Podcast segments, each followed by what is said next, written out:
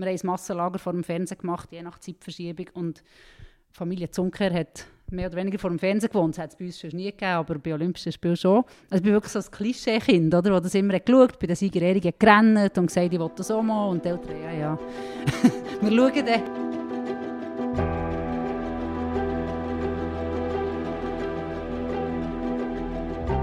Liebe Zuhörerinnen und Zuhörer, herzlich willkommen bei BZ aus der Box. Wir sind hier im wunderschönen Berner Seeland bei Nadine Beck. Nadine, merci vielmals, dass wir hier bei dir sein. Merci euch. Ähm, die meisten Leute kennen Nadine noch unter ihrem alten Namen, den sie noch hatte, als sie aktive Beachvolleyballerin war, nämlich Nadine Zunker. Bei mir ist hier der Cedric Fröhlich als mein Sidekick und wir reden heute zusammen über ein Turnier, das nächste Woche anfängt. Wir nehmen den Podcast ein bisschen früher auf und nämlich in äh, Tokio die Olympischen Spiele. Genau. Nadine, bist du schon ein bisschen im Olympiafieber? Ich war letzte Woche zu gestehen am Beachvolleyball-Turnier. Ähm, das erste Turnier natürlich seit langem, wo, wo ich jetzt selber her konnte. Und irgendwie hat es das so ein bisschen entfacht, weil ich halt die Leute wieder habe gesehen ähm, zum Teil, oder die Spieler, die meisten einfach von weitem, Covid-Bubble bedingt. Aber man merkt halt, dass die wirklich im, im Endspurt der Vorbereitungen sind. Ähm, jetzt kommen so ein paar Packanfragen von den jetzigen Athletinnen, die irgendwie Rat brauchen. Äh, was muss man eigentlich? Es ist halt schon ein bisschen anders. Und irgendwie hat das jetzt so ein bisschen das Fieber entfacht. Dadurch, dass es mein Mann auf Tokio geht, bin ich eh ähm, sehr dabei. Und ich habe ehrlich gesagt jetzt lange gedacht, das Mal gibt es nicht so, so Olympiafieber und jetzt spüre ich gleich so den ehemaligen Sportler in mir. Deine, deine ehemalige ähm, Partnerin, Joanna Heidrich, sie spielt ja, sie hat sie dir noch, äh, hat noch einmal zusammen rekapituliert, was dann das letzte Mal zu Rio ähm, passiert ist, oder ist sie, hat sie das wie schon, schaut sie nochmal nach vorne, was hast du das Gefühl, ist sie, ist sie gut in Form? Sie sind sicher parat. Ich habe sie Gestalt kurz gesehen, wirklich nur so im Verbigang, oder dadurch, dass sie eben in ihrer Bubble waren, ähm, hat man da jetzt auch nicht gross geredet. Wir haben wenig Kontakt. Ähm, und ich glaube, Rio müssen wir nicht mehr ansprechen. Da haben wir beide noch unsere offenen Teile verwunden und auch aber ganz viele tolle Erinnerungen an Rio. Soweit ich mitbekomme, sie separat, sie freuen sich, ähm, sie, sie, sind fit, sie sind in Form. Und ja, ich wünsche natürlich allen Teams, allen drei Schweizer Teams ähm, nur das Beste. Jetzt, äh, mit der Gianna nochmal über Rio reden, wäre glaube ich auch nicht so sinnvoll. Wäre eine gute Vorbereitung. ja, wer weiß. Ähm, was noch witzig ist, äh, jetzt sind Gruppen rausgekommen und sie hat wie so ein bisschen die gleiche Gruppe wie wir hatten. Also Ah, habe ich noch so müssen schmunzeln, aber jetzt gefunden, ich schreibe jetzt nicht, sprechen sie darauf an, weil weiss man ja nicht, was das auslöst. Äh, für alle unsere Zuhörerinnen und Zuhörer, die jetzt vielleicht Rio nicht mehr so aktuell haben, sorry Nadine, wenn wir jetzt vielleicht gleich mit dieser Wunde ein bisschen aber wir müssen vielleicht gleich ganz kurz rekapitulieren. Es war nämlich ein tolles Turnier von euch, mit einem sehr bitteren Ende. Genau, ähm, bittersweet würde ich sagen. Ähm, ja, halt ein Viertelfinale, wo der Matchball dreimal eigentlich am Boden war und eben gleich nicht, aber das zeichnet halt die Teams so aus. Ähm, gleichzeitig die schönste und mieseste Erinnerung glaub, von meiner Karriere und ich würde sagen, es geht der Gianna wahrscheinlich ähnlich. Ähm, ich gebe zu, das Spiel habe ich bis jetzt nie mehr angeschaut. Ich habe letztes Jahr, wo sich vierjährt hat, also quasi ähm, der Olympiazyklus wäre fertig gewesen, habe ich effektiv das Spiel vorgenommen, um es anzuschauen und jetzt ist wieder ein Jahr vergangen und ich habe es noch nicht geschafft. Etwa so viel tut es noch weh. Also du hast die alle noch auf Band? Die, die, die, ja, ich habe die auf einem Stick und ich habe die ersten zwei Jahre geschaut, die sind noch relativ schmerzfrei. und weiß auch nicht, vielleicht in 15 Jahren komme ich dann vielleicht zum vierten Finale. Nein, irgendwann schaue ich es, aber bis jetzt habe ich es noch nicht geschafft. Ich glaube eigentlich auch, dass ich es auswendig kann. Es ist wirklich einfach, man, man hat es wirklich noch vor Augen und ab und zu taucht es wieder auf.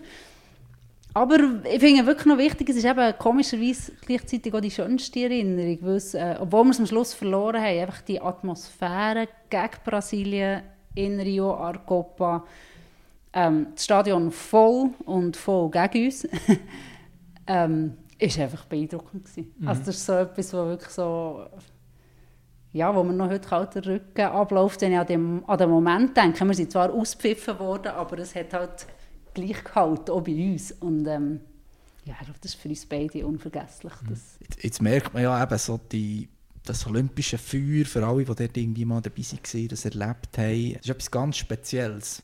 So kontrovers die Olympischen Spiele auch immer wieder so ein diskutiert werden, zu dem kommen wir sicher näher auch noch ein bisschen. Aber kannst du vielleicht für uns Laien, wo, wo das vor allem einfach konsumieren, daheim an unseren Bildschirm, kannst du für uns das mal so ein bisschen beschreiben, was bedeutet das in einem Leben von einer Athletin, vom Athlet? Ich glaube, es kommt ein bisschen darauf an, bei welcher Sportart man ist. Bei uns im Beachvolleyball haben die Olympischen Spiele einen wahnsinnig hohen Stellenwert. Ähm, und es gibt ja sehr viele Sportarten, wo das so ist. Und da ist es schon halt einfach wie das höchste Ziel, das man, kann, wo man sich kann setzen kann in der Sportkarriere. Und ich kann glaube schon sagen, dass das recht in den letzten Jahren einfach mein Antrieb war, das zu machen, all das zu investieren. Ähm, ich habe zwei Olympische Spiele miterleben und ich habe lustigerweise ganz unterschiedlich erlebt. In London ist es jetzt nicht eine enttäuschende Erfahrung gewesen, aber ich glaube, da habe ich mich ein zu fest reguliert und habe dann so gefunden, oh, wenn ich daheim mitgefiebert seit ich ein Kind bin, hat es mich fast mehr gepackt. Ähm, und in Rio war es dann komplett anders. Gewesen. Dort bin ich wirklich so in dem olympischen, in dieser, auf dieser olympischen Woche sieben geschwebt, habe das voll aufgesucht ähm, und habe es wirklich komplett anders erlebt. Es ist das höchste Ziel. Was es sicher faszinierend macht, ist einfach, dass alle Sportarten vereint sind. Ähm, ich denke, das wird jetzt in Tokio eine andere Geschichte, Covid-bedingt. Ähm, das habe ich in Rio extrem zelebriert, einfach das, das Leben in diesem olympischen Dorf, das Sehen von den anderen Sportlern und ja, einfach so, so dort in diesem für drei Wochen kleinen Mikrokosmos zu sein, wo, wo einfach der Sport das Wichtigste der Welt ist. Immer im Wissen, dass er es nicht ist. Aber ja, schwer zu beschreiben. Jetzt mit ein Abstand denke ich manchmal schon, also gerade jetzt, wo über die Absage ist diskutiert wurde, ja, ich finde die kontroversen Diskussionen um die Olympischen Spiele sehr berechtigt. Ähm, ich bin dort auch immer so ein bisschen zwiegespalten gewesen. Ich habe wirklich so den Sportler in mir, der ah, was so wichtig und toll findet. Und sehe aber die andere Seite auch, wo mich immer so ein bisschen zögern und in Rio war es dann so, dass sie das in diesem Moment völlig ausblendet. Aber eben, du, man merkt schon, es ist völlig ein anderes äh, Turnier jetzt. Als, mhm. Auch vom Sportlichen her ist es, ja, ist relativ ähnlich, die Gruppe und dann äh, vierte Final, äh, mhm. achte Final, vierte Final, Halbfinale, Final. Aber ist das, haben wir gemerkt, irgendwie, es geht wie um mehr und so. Ist das, äh, oder ist es wie normal gewesen, eigentlich, äh, wenn du auf dem Feld bist? Gewesen? Ich glaube, auf dem Feld sollte es sich so normal wie möglich anfühlen. Es ist einfach ein grosser Anlass und ich glaube, so von sportlicher Wichtigkeit kann man es vielleicht mit einer WM gleichsetzen. Ähm, es ist in der Regel ein bisschen schwächer besetzt sogar, weil, wenn, also weil nur zwei pro Land dürfen teilnehmen plus es gibt noch die kontinentalen Quotenplätze. Ähm, und das tun sich äh, Chancen auf. Und nachher halt der Stellenwert, ich sage jetzt, wenn man dort eine Medaille gewinnt, ist, ist einfach schon nochmal andere, weil die Olympischen Spiele einfach den Namen haben, den sie haben, weil das einfach äh, auch, auch medial extrem viel mehr gepusht wird. Also Beachvolleyball hat ja immer während der Olympischen Spiele wahnsinns Einschaltquoten. Es ist wirklich so, in dieser Zeit ist man, wird man medial extrem gepusht. Leider verschwindet es dann irgendwie auch immer wieder, wo ich mich manchmal frage, warum, weil bei den Olympischen Spielen funktioniert der Sport. Ja, und das macht es halt speziell und macht, macht dann auch den Wert von Olympiamedaille, glaube stellt das schon sportlich gesehen über alles andere, ja. London, aber das war im 12. Gewesen. Für dich ein ganz anderes Erlebnis als Rio. Du hast vorhin gesagt, du hast dich so ein bisschen reguliert. Ähm, was hast du mit dem gemeint? Ja, witzigerweise war das Stadion in London sensationell. Gewesen das ist platzt bei jedem Spiel. In Rio war es öfter leer. Gewesen. In London haben wir in ihrer Kollektion Regen, Jacke, Regenhosen dabei gehabt. Habe nie gebraucht, weil das Wetter ist super war. In Rio hat es mehr geregnet als damals in London. Also das war ein bisschen wie verkehrt. Gewesen. Klar, Beachvolleyball ist in Brasilien riesig, dort funktioniert, dort gehört es her, man ist am Meer, am Strand. Das ähm, geht alles auf. Mit reguliert habe ich mehr gemeint, ähm, sie hat auch meine ersten Olympischen Spiele gewesen. Wir waren super in Form. Gewesen. Wir haben vorher äh, Grand Slam in Rom gewonnen, sind zu Gestalt worden. Äh, wirklich so, wir haben so gemerkt, mal, eigentlich stimmt alles. Wir sind parat. Und ich hatte ein Angst davor, man wird sehr viel gewarnt, so, oh, die ersten Olympischen Spiele, man ist überwältigt, man darf nicht zu fest sich ablenken von all dem Drum und Dran. Und vielleicht habe ich mir das ein bisschen zu fest zu Herzen genommen. Ich habe mich wirklich fast ein bisschen überreguliert. Also, wir sind auch extern gewohnt. Ich war nur ähm, vor dem Turnier im Olympischen Dorf. Gewesen. Was ich glaube auch richtig habe gefunden aber einfach, ich habe wie gemerkt, ich habe das Olympia gar nicht so auf mich wirken Ich habe mir dann auch zuerst mal, also ich habe gemerkt, ich bekomme gar nicht vom olympischen Turnier, jetzt, also vom, von diesem Anlass mit über, ausser vom Beachvolleyball. Also dort hat es sich für mich mehr wie ein anderes Turnier angefühlt, abgesehen, und das muss ich wirklich ausnehmen, vom, von diesem Einlauf ins Stadion. Weil das Stadion war grandios und das, das vergesse ich auch nie. Das ist glaube ich dort neben, neben der Downing Street äh, oder dort hier beim... Ja, es ist dort vor dem Palast. Genau. Sie haben immer gesagt, sie können äh, über ins Stadion winken. Ja, es war ähm, ein super Venue. Gewesen. Also wirklich schön und eben, es war immer pumpenvoll, gewesen, die Stimmung grandios. Und bei jedem Spiel, auch bei den Gruppenspielen. Das Rio, komischerweise, oder ich weiß nicht, es ist irgendetwas mit dem Ticketing auch äh, komisch gelaufen, haben wir bei den Gruppenspielen nicht so viele Leute gehabt. Also ich habe jetzt gestaunt, als ich eben mal die ersten zwei Spiele habe nachgeschaut habe, bin ich fast ein bisschen wie wenig Leute es da waren. Ich habe halt von Rio einfach das Viertelfinale im Kopf. Das ist wie, das ist so mein, mein Eindruck, wo jetzt der letzte ist und da ist es halt platzt und wenn es dann mit Brasilianern platzt, dann ist die Stimmung schon nochmal, ja, die sind nicht reguliert. ja, aber ich glaube, dort habe ich jetzt von Rio äh, stimmungsmässig halt wirklich einen falschen Eindruck, einfach wegen dem Viertelfinale, wo wir gegen Brasilien dürfen spielen der Eröffnungsfeier ist so für einen neutralen Zuschauer, für Zuschauerinnen irgendwie immer so etwas Spezielles. Da kommt dann wieder das Feuer empfacht und eben meistens halt die Zuschauer, die da auch irgendwie zu dem Gesamteindruck etwas beitragen. Das wird diesmal ganz anders sein. Wie ist das eigentlich als Athletin? Wie läuft der, der, der Riesen-Event eigentlich ab? Also ist immer mal die erste große Frage, ist, geht man der Öffnungsfeier oder nicht? Läuft man ein mit seinem Land? Ähm, man stellt sich das natürlich vor, so, das gehört so ein zu dem Olympiatraum dazu. Je nachdem, wenn man Wettkampf hat, macht man es nicht. Wenn man am nächsten Tag spielt, macht man es nicht, weil es ist mit sehr viel Warten, Stehen verbunden. Also das sieht im Fernsehen sehr spektakulär aus, weil es eine riesige Show ist und irgendwann laufen die Länder ein, aber also früher, bevor ich mich konkreter damit habe befasst, habe ich mich nie gefragt, was sind denn all die Athleten von all diesen Ländern? Und die stehen einfach irgendwo und warten, dass sie reinlaufen können. Schon das Reinlaufen ist ja einfach, ähm, ja, es geht aber eine Stunde oder zwei Stunden oder so. In London bin ich nicht gegangen, weil wir am ersten Tag oder am zweiten Früh gespielt Genau aus dem Grund, weil man einfach sagt, man kann nicht bis Morgen um zwei, was de, also ja, es wird ja immer spät, ähm, das stört einfach den Rhythmus zu fest. In Rio bin ich dann gegangen, die haben es recht gut gelöst, die haben uns erst spät abgeholt. Man ist immer noch relativ lang gestanden und hat gewartet. Aber verhältnismäßig war es okay. Gewesen. Es ist natürlich so eine halbe Stunde warten, ist auch noch spannend, weil man läuft dann, also man hat die Länder vor sich, hinter sich. Ähm, man kommt dann ins Gespräch mit den Athleten. Sie haben in Rio wirklich so ein Schlangensystem gemacht, so die klassische Absperrung oder, vor so einem Stadion. Und dort steht man einfach. Und sie haben dort so ähm, das Trinken und das Essen reingegeben. Der erste Teil hat man sogar in einem Stadion, das neben dem Maracana war, anschauen. Also da ist man in einem Stadion gekocht und hat im Fernsehen geschaut, so wie die Zuschauer daheim.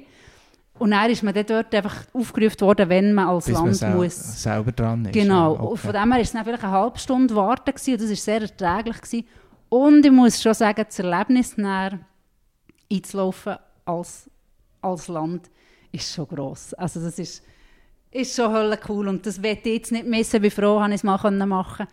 Weiß jetzt nicht, wie es in Tokio Ich gehe davon aus, wird eh sehr anders sein. Einfach ja, durch die aktuelle Situation. Ähm, ich weiß jetzt auch noch nicht, ob die Schweizer, wer von den Schweizer reinläuft. Das habe ich jetzt noch nicht mitbekommen.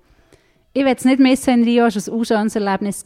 Ist aber oft so, dass man sich schon muss fragen je nach Spielplan, ob es Sinn macht. Und darum ist es so immer nur ein Bruchteil der Athleten, die mit reinläuft. Aber eben, der, der, der, so Olympia wird ja manchmal schon ein bisschen romantisiert, so der olympische Geist, dabei sein ist alles und so. Und, äh, und äh, und eben so all die Sportlervereine quasi. Hast du von dem wie auch etwas mitbekommen oder ist das für dich nachher gleich das Sportliche wie im Vordergrund gestanden und gesagt, hey, ich komme hierher zum, zum Gewinnen oder... Äh also der dabei sein ist alles Typ, bin ich glaube nie gewesen, für das bin ich einfach zu ehrgeizig gewesen. Ähm, der hat irgendwie nie gezählt für mich. Es ist natürlich toll, der Moment, wo man realisiert, jetzt verwirklicht man den Traum.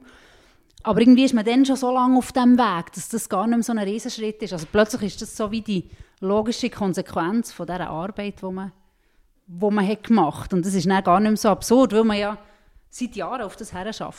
Und dann so das romantisiert, also das, man, man ist unter allen anderen Sportlern, das habe ich sehr zelebriert eben in Rio, aber jetzt nicht, äh, oh, ich sehe der Roger Federer, oh, ich sehe den Usain Bolt. Das ist mir eigentlich gleich, ob ich die sehe oder nicht. Aber zum Beispiel für mich ist ein Highlight in diesem Kraftraum. Also im Olympischen Dorf im Kraftraum trainieren, da habe ich einfach mir nachher noch eine Stunde Zeit reserviert, weil das so wahnsinnig beeindruckend ist. Einfach neben diesen Athleten aus verschiedenen Sportarten zu trainieren, zu schauen, was machen die, was können die.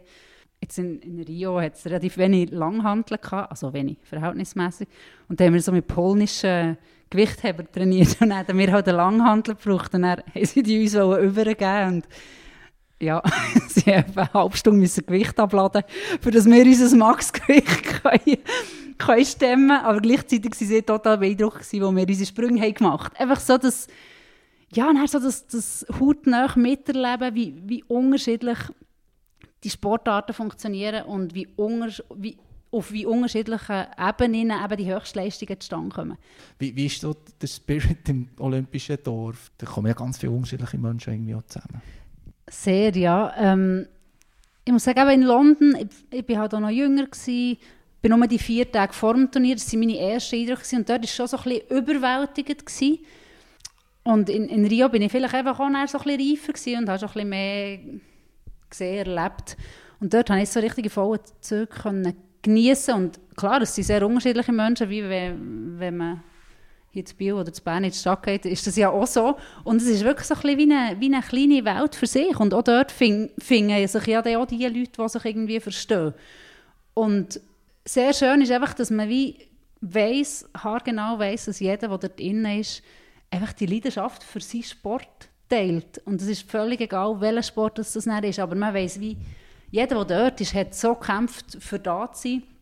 Und für jeden ist eigentlich das eine Art ein erfüllter Traum im gleichzeitigen sofortigen Streben nach mehr. Und es ist sicher so, also primär ist man auch im Fokus. Es ist nicht so, dass man vor dem Turnier oder während dem Turnier im Dorf rumläuft und sich Freunde sucht. Ähm, da hat man einfach, jeder hat seinen eigenen Rhythmus. Man hat auch im Schweizer Haus, ähm, ja, merkt man, dass die Rhythmen halt ganz unterschiedlich sind. Wir haben immer am Abend gespielt, andere haben morgen ihre Wettkämpfe gehabt. Die sieht man gar nie, weil man Tag-Nacht-Rhythmus verwechselt. Sorgt das auch ein bisschen für Konflikte, wie die, die, die vielleicht noch Party machen oder so am Abend? Oder ist das wie jeder andere Nachbarschaft? Ich glaube, die gibt es sehr gegen das Ende von, von des Spiels. Ich muss ehrlich sagen, ich bin da... Äh, da bin ich dann vielleicht schon zu alt für das. da hätte ich vielleicht zu London nochmal ins olympische Dorf zurück müssen. Ähm, Nein, aber also ich glaube, alle wissen, dass primär die Leistung im Vordergrund steht und solange es Leute hat, die im Wettkampf sind, ist es einfach ein No-Go, dass man die stört. Es gibt natürlich immer wieder Geschichten, wo man auch anders hört, aber dort haben wir ja auch, also jetzt im Schweizer Haus ist Swiss Olympic unten mit ihrem Büro, mit der Lounge, wo, wo so eine Begegnungszone war.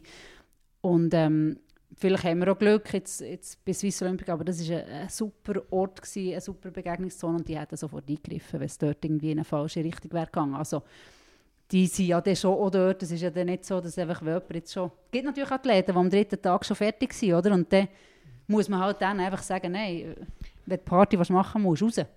das, das nimmt mich jetzt noch Wunder. Äh, äh, Swiss Olympic, was spielt das spielen da die offiziell für eine Rolle? Eben, du wirst da so ein mit eiserner Hand vielleicht geführt oder sind das mehr so Leute, die einem einfach das, schauen, dass es einem gut geht oder die gar nicht wahr?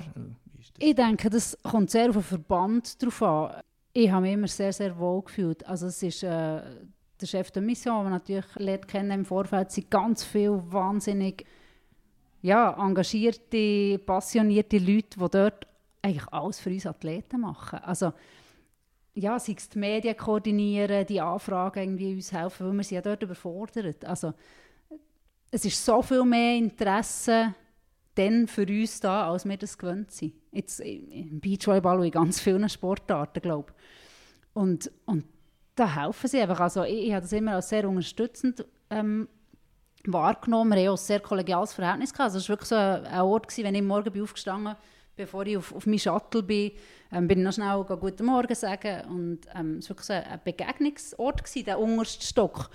Ich denke, das ist nicht in jedem Verband so unser Verband, also Swiss Volley, hat, hat so immer ja, sehr konstruktive Zusammenarbeit mit Swiss Olympic und vielleicht profitiert man auch von dem. Aber für mich haben sie eine wichtige Rolle gespielt, effektiv. Also eben in London habe ich es weniger gemerkt. Ich glaube, sie haben gleich viel für uns gemacht, aber ich habe es ein weniger wahrgenommen. Mhm. Und in Rio, wo ich in einem Dorf gewohnt habe, wo ich wirklich jeden Tag habe gesehen man ist auch immer heimgekommen und sie haben gewusst, was ist gegangen. Es hat auch unten einen Bildschirm mit den verschiedenen Kanälen. Da hat man die anderen Schweizer ähm, Wettkämpfe können schauen. Da hat man mit denen, die auch gar keinen Wettkampf hatten, hat man da mitfiebern Und das hat dann schon so einen, einen Team-Schweiz-Spirit ausgelöst, wo, wo ich eben in London weniger hatte, einfach weil ich nicht im Dorf war. Bist du nachher noch dazu gekommen, andere Sportevents zu schauen, oder hat das gar, gar keine Zeit gehabt? Ähm, durch das, dass wir im Beachvolleyball relativ lange im Turnier sind, so oder so, sind wir halt über fast die ganze Zeit irgendwo im Fokus und können sicher weniger schauen als jetzt andere. Ich bin in London, ist, bin ich eigentlich, glaube noch mal etwas geschaut, aber das Highlight war, das war das Tennis-Halbfinale vom Federer.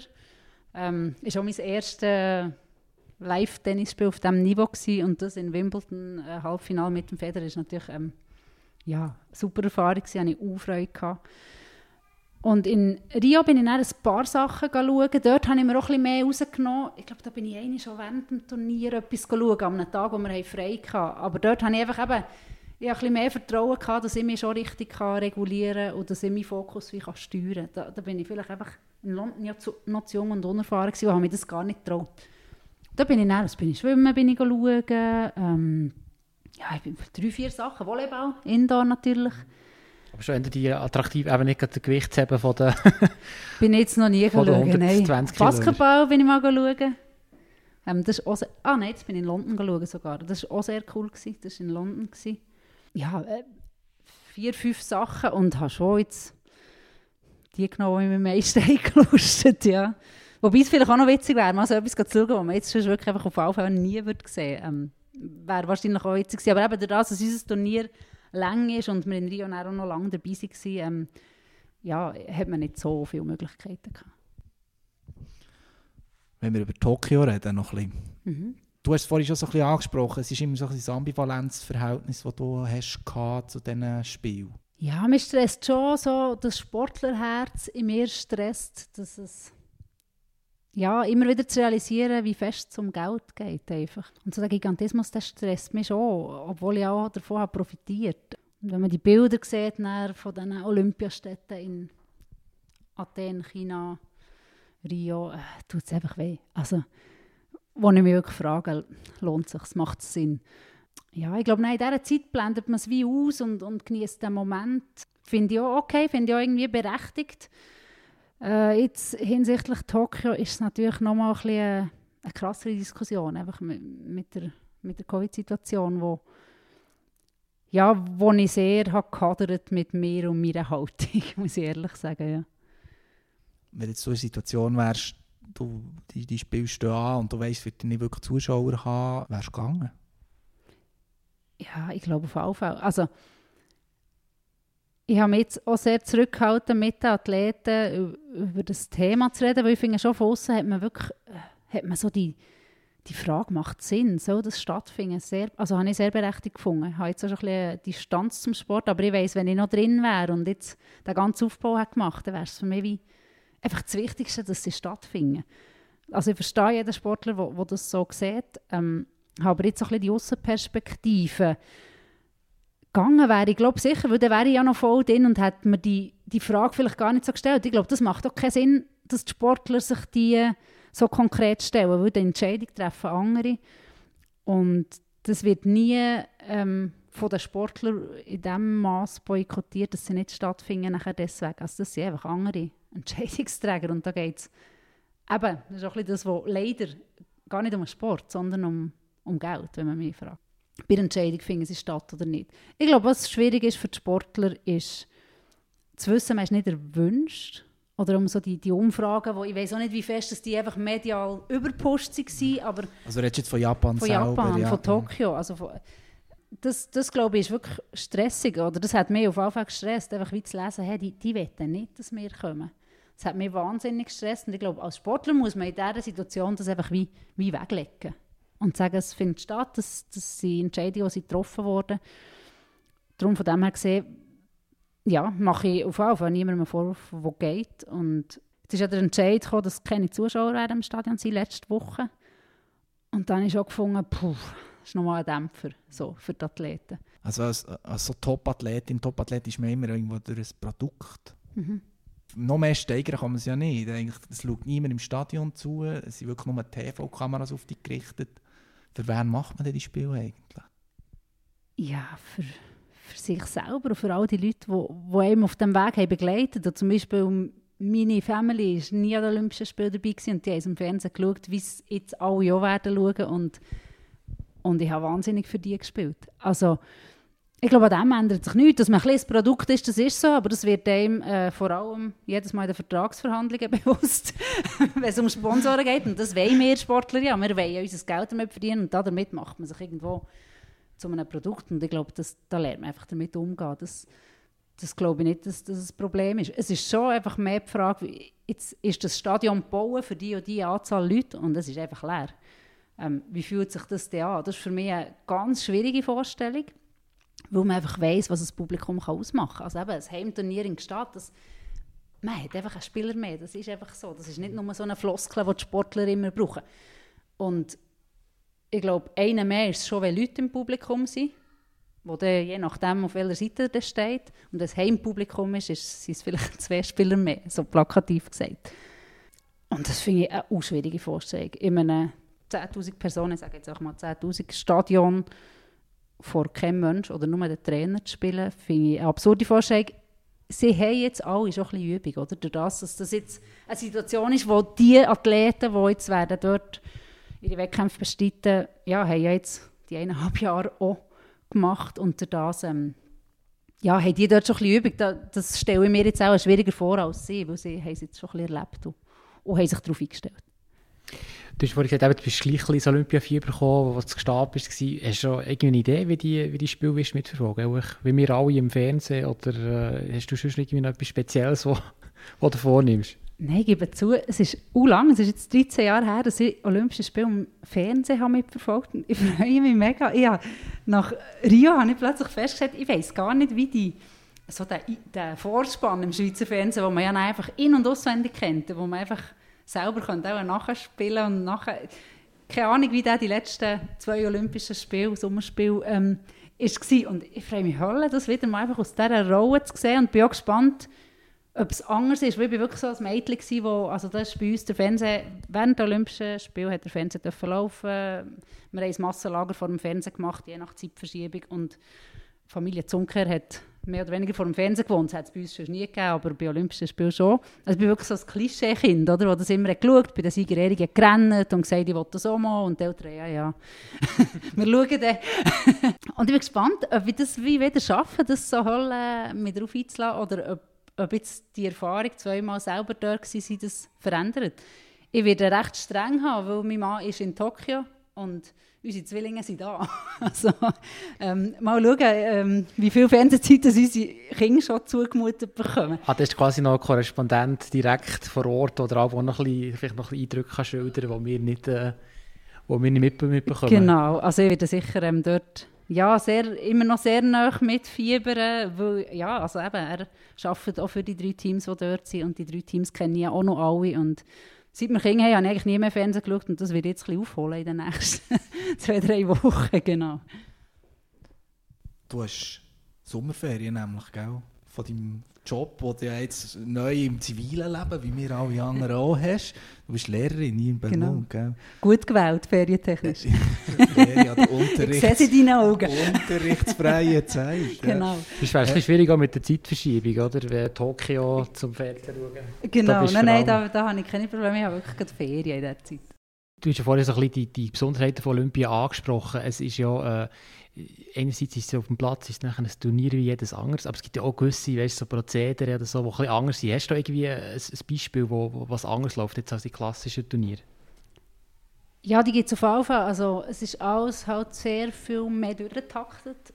Man muss ganz klar sorry, deklarieren, was man dabei hat, was man alles in der Tasche für das Spiel hat. Man muss die Tasche auch abgeben. Ist irgendwie stressig, klingt jetzt blöd, aber ähm, das ist nicht gäbig, das sind wir nicht gewöhnt. Hat immer also was, du irgendwie schauen, ob es Bomben drin hat, oder was? Nein, ich, glaub, ja, ich weiß gar nicht. Ich glaube, es geht einfach darum, dass man auch nicht irgendwelche Verbote oder so Schleichwerbung noch Aha, so. rein, irgendwie so wahrscheinlich. Auf jeden Fall, die gibt man auf dem Aufwärmfeld ab und nachher wird man dort auch abgeholt, einfach zu einer vorvereinbarten Zeit unabhängig davon, wie das Spiel vorher läuft. Und dann wird man abgeholt, man hat nichts dabei, also man hat auch nicht mehr Kopfhörer, es gibt viele, die kurz vor dem Spiel noch Musik hören, die hat man nicht mehr dabei. Ähm, dann wird man so in einen Tunnel geführt, das ist irgendwo unter dem Stadion, man hört es dröhnen und hämmern, aber man ist einfach die Chiris, die, die einem abholen, plus die vier Spielerinnen. Und das ist halt speziell. Und es ist wirklich so ein, ein Mythos, wo man ein bisschen Angst hat davor. Ähm, weil da hört man die wildesten Geschichten. Zum Beispiel? Also laufen dort also so Mindgames schon? Ja, es gibt natürlich so ein bisschen Psychospiele. Es gibt natürlich die Erfahrenen, die das nicht total ausspielen. Und in Rio habe ich es auch so erlebt. Da ist unser, unser erstes Spiel war so, gewesen, dass ich bin die Einzige war, die schon Olympische Spiele gemacht hat. Und ich wusste, für die anderen drei ist es wirklich das erste Mal in diesem Tunnel, wo alle davon wissen, von diesem Tunnel. Und ich habe dort relativ gelassen darauf los können. Wir mussten dann auch wirklich relativ lange müssen warten. Also es kann, wenn es blöd geht und einen dritten Satz gibt im Spiel vorher, kann, kann man dort wirklich eine halbe Stunde drinstehen. Man darf auch nicht mehr, ähm, man hat keinen Ball dabei. Also, oben dran vibriert Es vibriert, genau. Man hat keinen Ball mehr, ja. man wird wieder kalt, der Körper wird wieder kalt. Es ist wirklich Stress. Also es, dann weiss man, man kommt raus, hat irgendwie noch drei Minuten Zeit und dann geht es los. Einfach. Und dort ist bei unserem ersten Spiel in Rio ist, ist wirklich witzig gewesen, einfach die drei, die das zuerst mal erlebt ähm, wie unterschiedlich die reagiert. Die eine hat es total versucht ähm, wegzuspielen und so überentspannt zu, die hat so rumgetanzt und, und man hat gemerkt, es ist so künstlich, sie, sie vergeht fast vor Nervosität. Die hat sich irgendwelche Diskussionen mit dem Schiri verfangen. Ähm, Jana, meine Partnerin, die, wir haben natürlich viel darüber geredet, über die Situation, und der war auch schlecht, gewesen, die war auch nervös, gewesen, natürlich, klar, also ich auch. Aber das war für sie halt die erste Tunnelsituation. Gewesen. Die hat mich nur mit grossen Augen angeschaut und gesagt, mir ist schlecht. Ich glaube, ich muss noch absetzen. Geht nicht. ähm, ja, einfach, es ist eine, eine Situation, die man wirklich nur bei Olympischen Spielen erlebt, die wirklich speziell ist. Und wo ich wirklich jetzt bestätigen kann, ist ein Unterschied, ob man es schon mal erlebt hat oder nicht. Dann, wir haben zum Beispiel dort auch unsere Taktik über den Haufen geworfen nach dem ersten Ball haben uns Trainer komisch angeschaut vor der Tribüne, weil ich einfach in diesem Tunnel das Gefühl hatte, wir müssen es anders machen. Also, also welche Spielerin als man angreift? Ja, genau. Also wir haben eigentlich eine klare Taktik gehabt, die haben wir wochenlang vorbereitet und in diesem Tunnel habe ich einfach gesagt, nein, es ist, nein. und dann habe ich es Gianna gesagt und sie hat gefunden, Hä? Und die Trainer haben uns dann entsprechend angeschaut nach unserem ersten Service. Ähm, es ist jetzt in diesem Fall aufgegangen, vielleicht war es einfach Glück gewesen, aber ähm, ja, es ist, ist so eine Situation, wo was total cool ist, zu erleben und wo wirklich anders und speziell ist. Ich habe Glück gehabt, dass nie jemand unfair mit mir gespielt hat im Tunnel. Das gibt es, glaube ich, auch. Dass dann einfach, ja, dass so Psychospiele ganz mhm. arg gemacht werden. Habe ich jetzt so nie erlebt. Ähm, aber gehört mal lustige Geschichten, ja. Schaut man das Spiel völlig anders an, wenn man so, wenn man so Sachen weiss. Also gut auf die Augen schauen, wenn sie aus dem Tunnel rauskommen. Da ist schon okay. einiges passiert vor dem Spiel. Auf das achten wir. Ja, jetzt müssen wir natürlich gleich noch schnell eben, jetzt geht das Turnier los. Wir haben drei Teams, äh, Schweizer Teams, die mitmachen. Jetzt müssen wir gleich noch schnell von dir wissen, irgendwie, was denkst du, ist irgendwie eine Medaille, ist das im Bereich vom Möglichen oder äh, wie zuversichtlich bist du? Ich glaube, dass es sehr gut möglich ist. Ich würde sogar fast darauf tippen, dass es einen Schweizer, sage jetzt mal Halbfinalist gibt. Und vom Halbfinale ist der Weg zu den Medaillen nicht mehr so gross. Ich glaube, Teams sind so gut wie noch nie. Sie sind so nah dran wie noch nie. Bei den Frauen ja, gibt es eine gewisse Erwartungshaltung, ist so, durch das, dass sie ja, die Leistungen zeigen, die sie jetzt haben gezeigt Und bei den Herren wäre es sicher eher eine Überraschung, aber auch das sind zwei Wundertüten. Also dort kann einiges gehen und mir würde es nicht erstaunen, wenn wir in drei Wochen eine Schweizer Olympiamedaille im Beachvolleyball hätten. Ich hoffe es sehr, ich hoffe es sehr. Also sind wir sehr, sehr gespannt, wie das, äh, wie das wird ablaufen. Ich weiß nicht, wie es dir geht, Cedric, aber wir müssen jetzt auch mal ein bisschen Olympia-Fieber aufkommen. Ich hoffe, euch daheim geht es gleich, was zugelassen hat. Merci vielmals, seid ihr wieder dabei gewesen. Ich hoffe, wir hören uns das nächste Mal wieder. Bis dann, bleibt gesund.